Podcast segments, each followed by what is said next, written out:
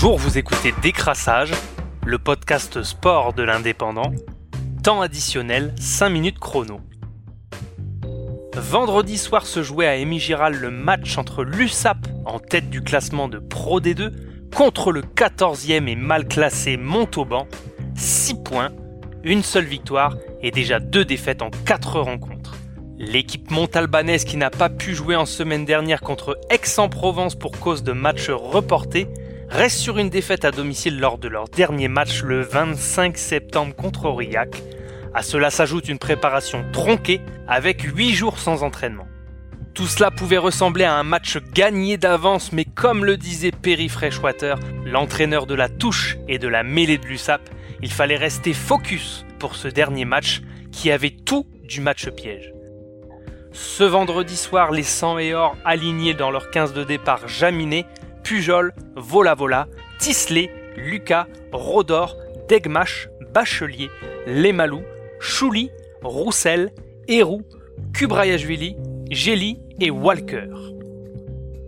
À la pause, les rouges et jaunes menaient 20 à 3 contre l'US Montauban. Le bonus n'était plus qu'à un seul essai, des points gagnés par deux essais signés Degmash à la 25e et Héru à la 40e deux transformations de vola-vola et une pénalité à la 13e minute, ainsi que deux autres pénalités signées Jaminet.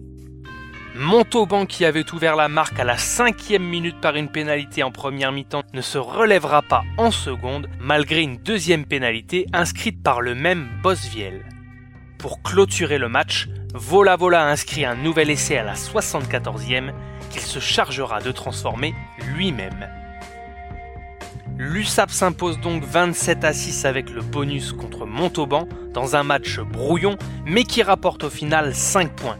Les Sankéors restent leaders du classement, de bon augure, avant le déplacement à Colomiers vendredi prochain. Samedi à 16h se jouait le Classico entre le Barça et le Real, un Classico spécial à plus d'un titre puisqu'il s'agissait pour la première fois de l'histoire d'un Classico à huis clos pour cause de Covid-19 et car les deux équipes étaient sous pression. Un Barça défait la semaine dernière à Retafe 1-0 et des Merengues perdant 1-0 également contre le promu Cadiz. Deux coachs sous pression que sont Zinedine Zidane et Ronald Koeman dès la septième journée, une situation pas si habituelle ces dernières années. Côté Barça, Messi en pointe soutenu par González, Coutinho et Ansu Fati Griezmann et Ousmane Dembélé sont sur le banc. Le seul Français sur le terrain côté Blaugrana était Clément Langlais. Les joueurs du Real alignés dans leur rang Benzema, Ferland Mendy et Raphaël Varane côté tricolore. Au milieu, ce sont Casemiro, Tony Kroos et Asensio qui composaient le 4-3-3.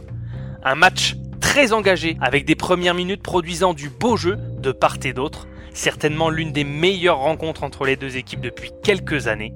Cinquième minute et ouverture du score par Valverde pour le Real, mais c'est une nouvelle fois le jeune Ansu Fati, l'exceptionnel gamin du Barça qui répliquait trois minutes plus tard pour égaliser à un partout, même si sur la fin de période, elle sera à l'avantage des hommes de Zizou. Deuxième mi-temps, le match repart sur la même intensité et à la 62e, faute de Clément Langlais dans la surface, Penalty pour le Real, c'est le capitaine Sergio Ramos qui se fait un plaisir de donner l'avantage au Real en le transformant à rat de terre du but de Neto. Le fait de ce match, c'est sans doute la main de Varane dans la surface de réparation non sifflée contre le Real Madrid, une main qui fera sans doute demain les choux gras de la presse sportive espagnole. Les entrées de Griezmann et Dembélé à la 81e pour jouer à 6 joueurs à vocation offensive ne changeront rien côté Barça. En fin de rencontre, c'est Luka Modric qui porte le score à 3 buts à 1 pour le Real en inscrivant le troisième but à la 90e. Au terme d'un classico de qualité, le Real aura dominé les Blaugrana avec 12 occasions à 7, 15 tirs dont 9 cadrés pour les Merengues. Inquiétude pour le Barça, seulement 4 tirs cadrés sur les distantés. Comptablement parlant, la victoire du Real donne un avantage au merengue puisqu'il mène désormais 97 victoires contre 96 pour le Barça dans un classico. Une défaite pour le Real aurait été moins catastrophique mais ce soir ils sont leaders. Le Barça qui a perdu en cette fin d'après-midi les 3 points végète en milieu de tableau avec 7 petits points et un match en moins. Samedi soir au Stade de France, le 15 tricolore affrontait le Pays de Galles après 7 mois sans match international. Avant leur dernier match du tournoi des 6 nations face à l'Irlande, les joueurs de Fabien Galtier se sont montrés convaincants en battant les Gallois 38 à 21. L'équipe de France a rendu une copie propre avec deux essais d'Antoine Dupont à la 31e et 35e en fin de première période et un génial de Teddy Thomas à la 73e pour assurer la victoire. Avec une entame catastrophique, les Bleus étaient cueillis à froid dès la première minute en encaissant un essai. Face à l'indiscipline des tricolores, les Gallois ont même mené 10 à 0 après 8 minutes de jeu. Heureusement, les hommes de Galtier ont su réagir et renverser la tendance en dominant le match avec un très bon Antoine Dupont et le 100% de jeu au pied de Romain Ntamak.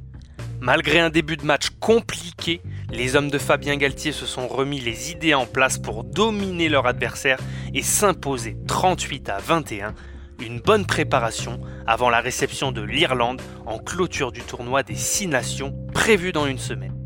C'était Décrassage, le podcast sport de l'indépendant. On se retrouve lundi prochain pour un nouveau tour de l'actualité sportive du week-end. Bonne journée à tous.